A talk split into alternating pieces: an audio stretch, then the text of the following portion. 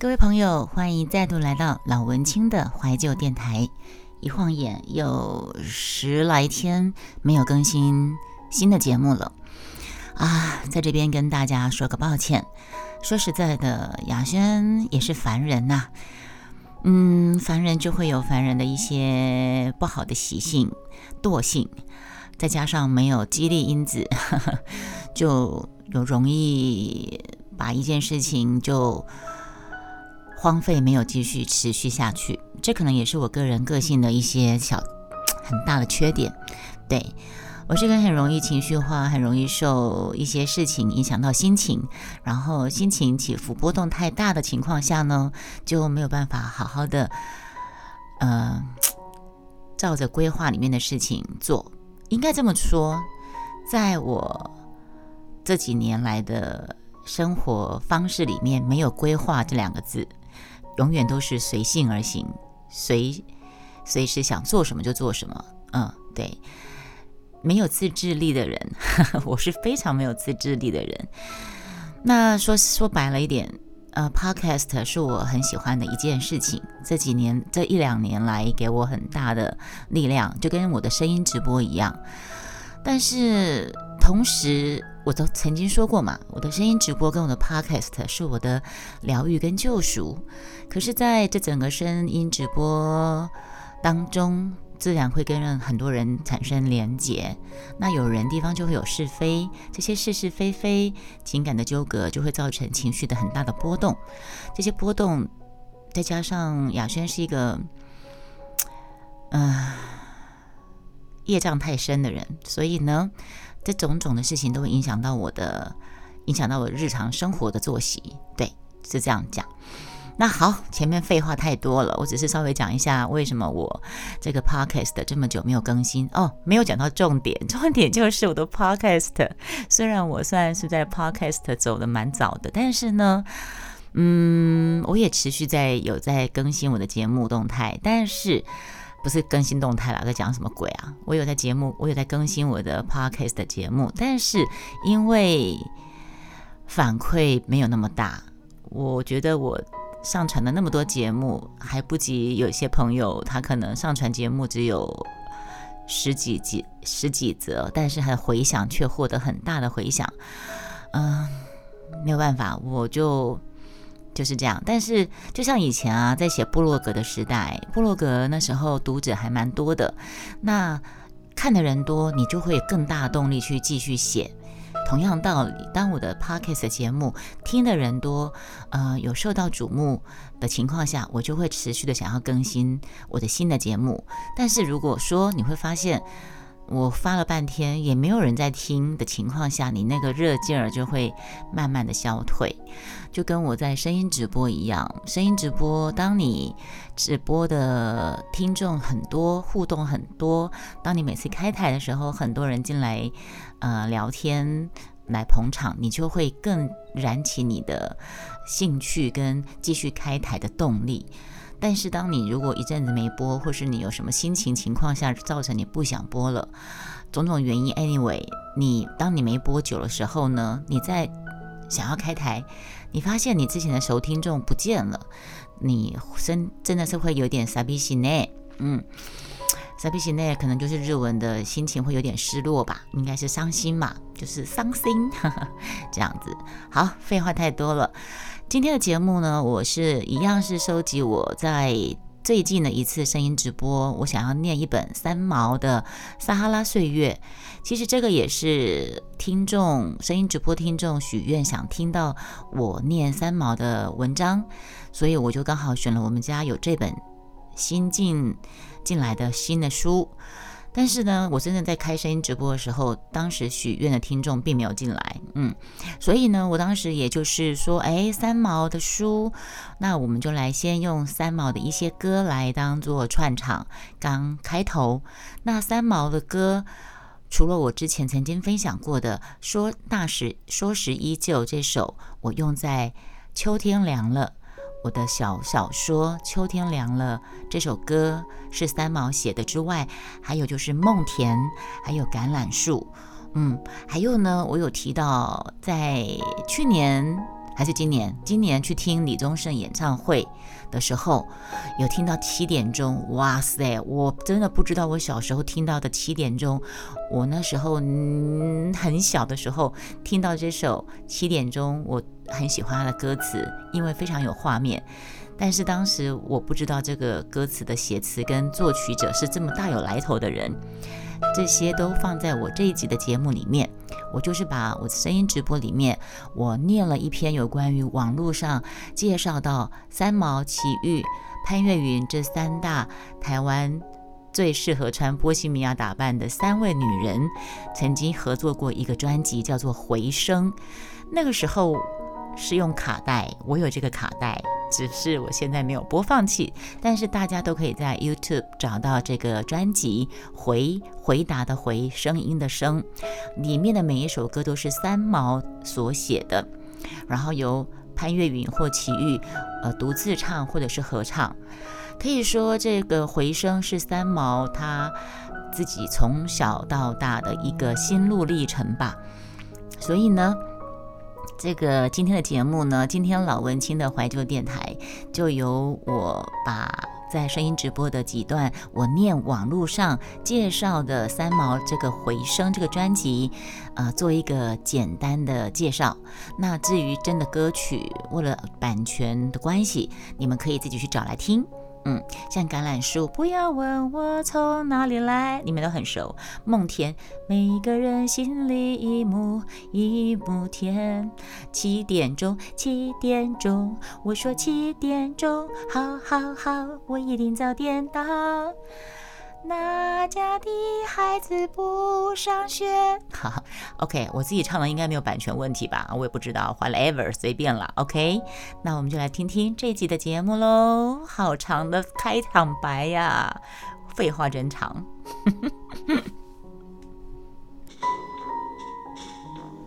这首歌就是《鬼外回声》里面的专辑第一首，《铁轨的轨》。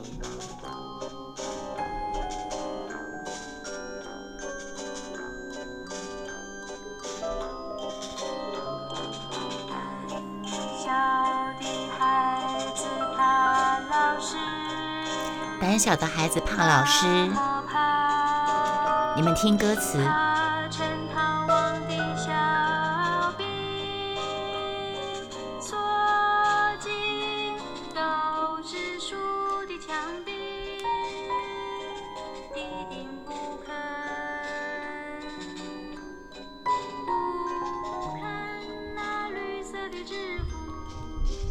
绿色的制服。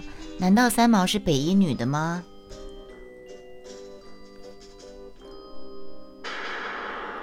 打雷。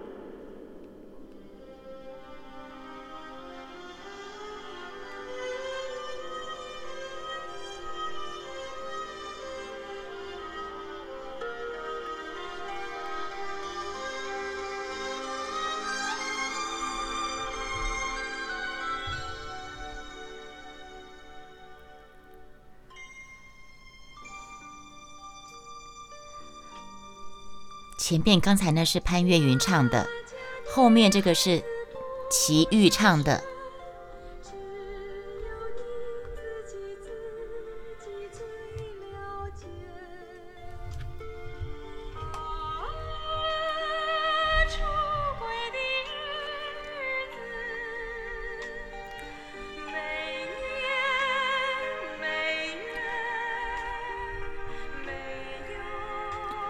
哪家的孩子不上学？只有你自己，自己最了解。啊，出轨的日子，没年没月没有儿童节。小小的双手怎么用力也解不开，是个坏孩子的死结。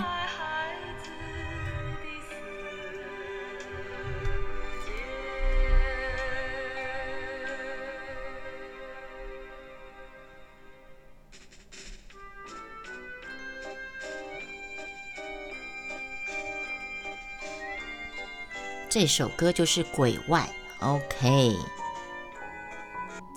三毛曾经说过，全台湾只有三个女人最适合穿波西米亚长裙，哪三个？就是三毛、齐豫跟潘越云。那结尾的旋律跟歌曲一开始的旋律一致，可是节奏却变得轻快轻盈。被排挤在鬼外，虽然不幸，可是呢，可同时获得自由。终有一天，你会从中获得源源不绝的力量。这首《谜》也是由潘越云、齐豫合唱。好，这个不重要，重要了。七点钟，七点钟就是刚才我们放的那首。每个人都有初恋，三毛的初恋很主动。根据他本人的说法，他第一个男友是化缘得来的。他跑到对方跟前，轻轻掰开他的手，在掌手掌心当中写下他家里的电话号码，七位数字，然后点一个头，狂奔而去。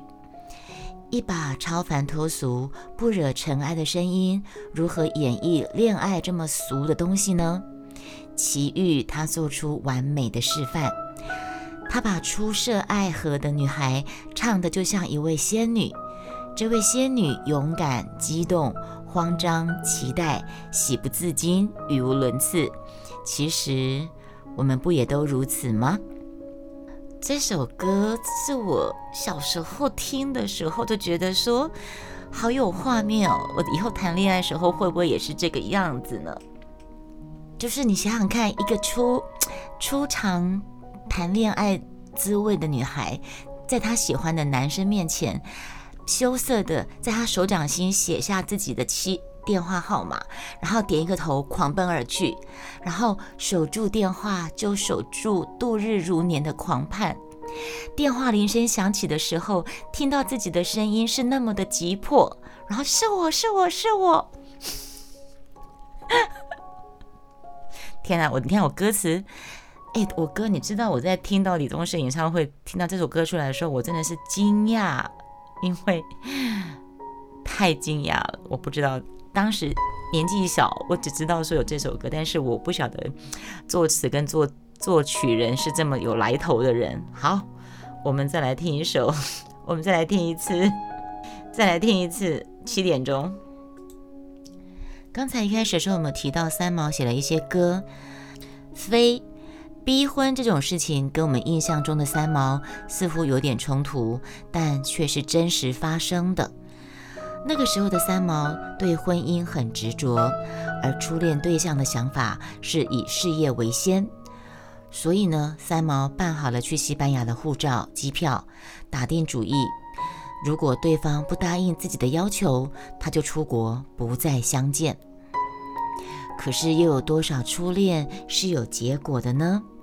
三毛带着重挫登基，可见他的那个初恋对象真的是以事业为先，不肯跟他结婚。所以三毛重挫登基，他的心情就像潘越云的歌声，几分不舍，几分自嘲，几分黯然，空洞、失望、绝望。飞跟七点钟一样，都由当时年仅二十七岁的李宗盛作曲。这首歌后来被包括。莫文蔚、李宗盛本人在内的很多歌手都翻唱过，我最爱的还是潘越云这一版，因为他唱的最像三毛，而其他人唱的都是自己。好，我们就来听一下潘越云唱的《飞橄榄树》。橄榄树怎么被禁呢？这首《橄榄树》是李泰祥作曲，然后三毛，他原诗是三毛用英文写的哦。你们现在听的这首《橄榄树》，原本是用三毛用英文写的，然后李泰祥征得三毛同意之后呢，由民歌手杨祖君把它翻译成中文，在一九七八年夏季在国父纪念馆所举行的音乐会上表演，李泰祥还指挥新格管弦乐团，新格管弦乐团，哎，新格管弦乐团演奏。之后呢，杨祖君在校园演唱会上也常常演唱。那在一九七九年有一部电影，我记得叫呃，他好像他写叫《欢颜》，《欢颜》是谁演的？是胡慧中吗？搞不清楚啊，我我不知道，不知道，我知道太多就就就就代表我太老了。三毛他爱情这条路上上过当，遭遇过去未婚夫猝死的不幸，他慢慢体悟到世上的生命大半朝生暮死，而蝴蝶也是朝生暮死的东西。可是仍然为它的色彩目眩神迷，生命所有的神秘跟极美，已在蜕变中彰显了全部的答案。一切问题如歌中所言，只要等待，时间就会回应。好，第三段传奇人生。歌曲开头是三毛的独白，随后前奏响起，我们仿佛听见旅人在沙漠跋涉的脚步声，还有驼铃声，浓郁的异域风情。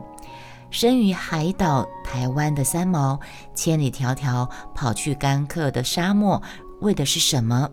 歌词里说，他寻找自己前世的乡愁，他是要去寻找自己前世的乡愁。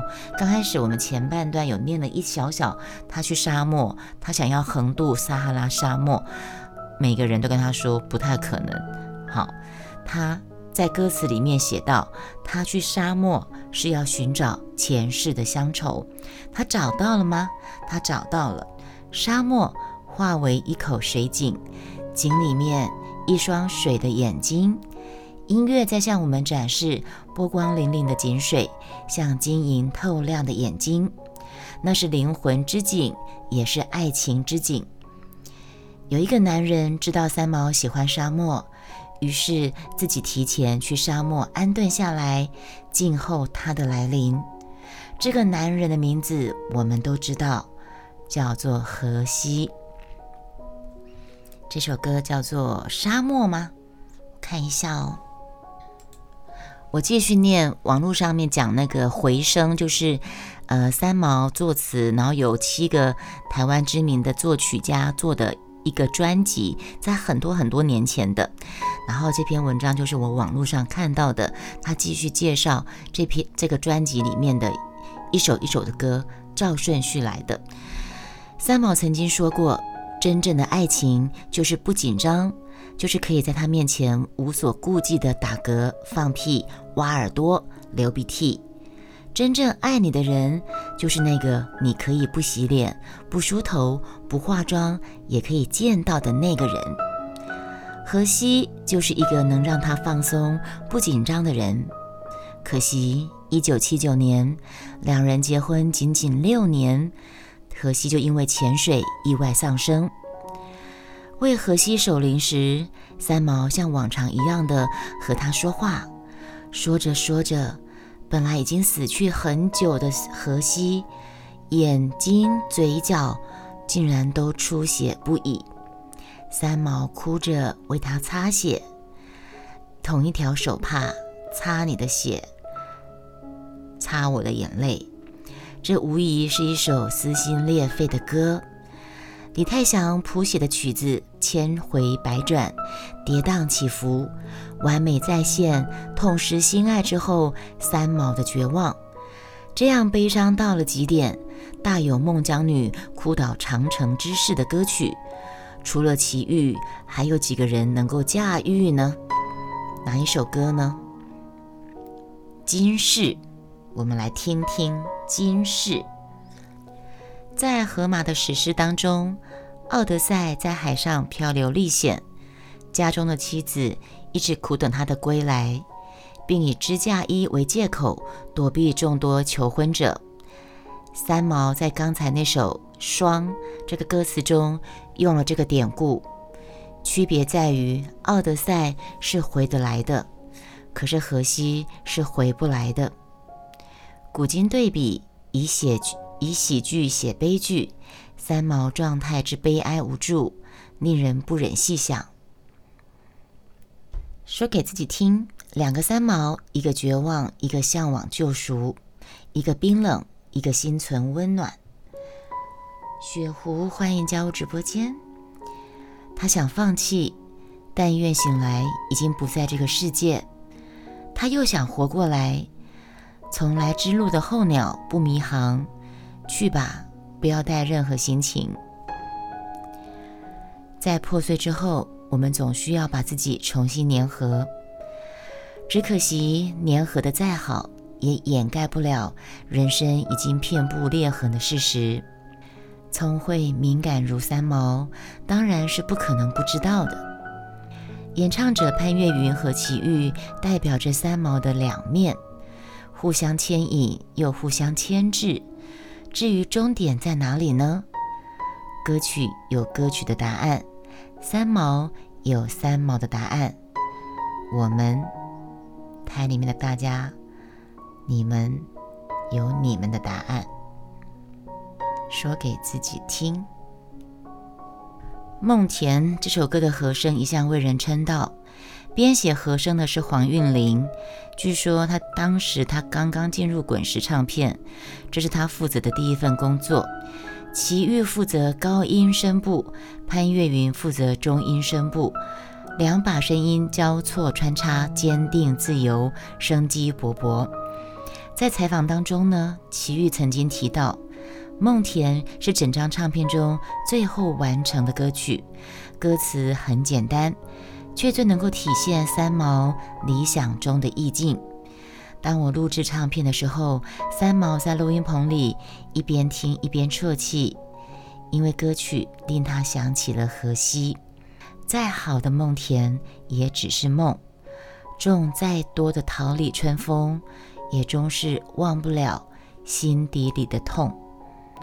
所以，后来的三毛做出的抉择虽令人扼腕，但似乎却不让人意外。三毛是自杀吗？三毛的父亲曾说：“我女儿常说，生命不在于长短，而在于是否痛快的活过。”我想，这个说法也就是确实掌握住人生的意义而生活。在这一点上。我虽然心痛他的燃烧，可是同意了。既然父亲都同意了，那外人更加只能接受了。八零年代，三毛刚刚出现在我们面前的时候，很多人立刻被这个穿着波西米亚衣服到处漫游、拥有传奇爱情故事的女子打动。就像是一位传记作者所说，她让我们突然意识到，原来。人是可以这样的。然而，多年以后的今天，我们发现，太多人依然做不到像他那样。为什么？因为三毛他是真的去流浪，大多的我们的流浪却常常只是在想象中发生。很难想象，如果活到现在，三毛已经七十六岁了，七十六岁。应该是银发飘飘、神采奕奕的样子吧？可是印象中，三毛却依然是那个风尘仆仆、潇洒磊落又柔情满腔的女子。这时候，我们就要用《梦田》来当做我们的收播歌了。好，以上就是今天的节目。那我们下一则就来讲三毛的《撒哈拉岁月》的某一篇文章。我们下次见喽，拜。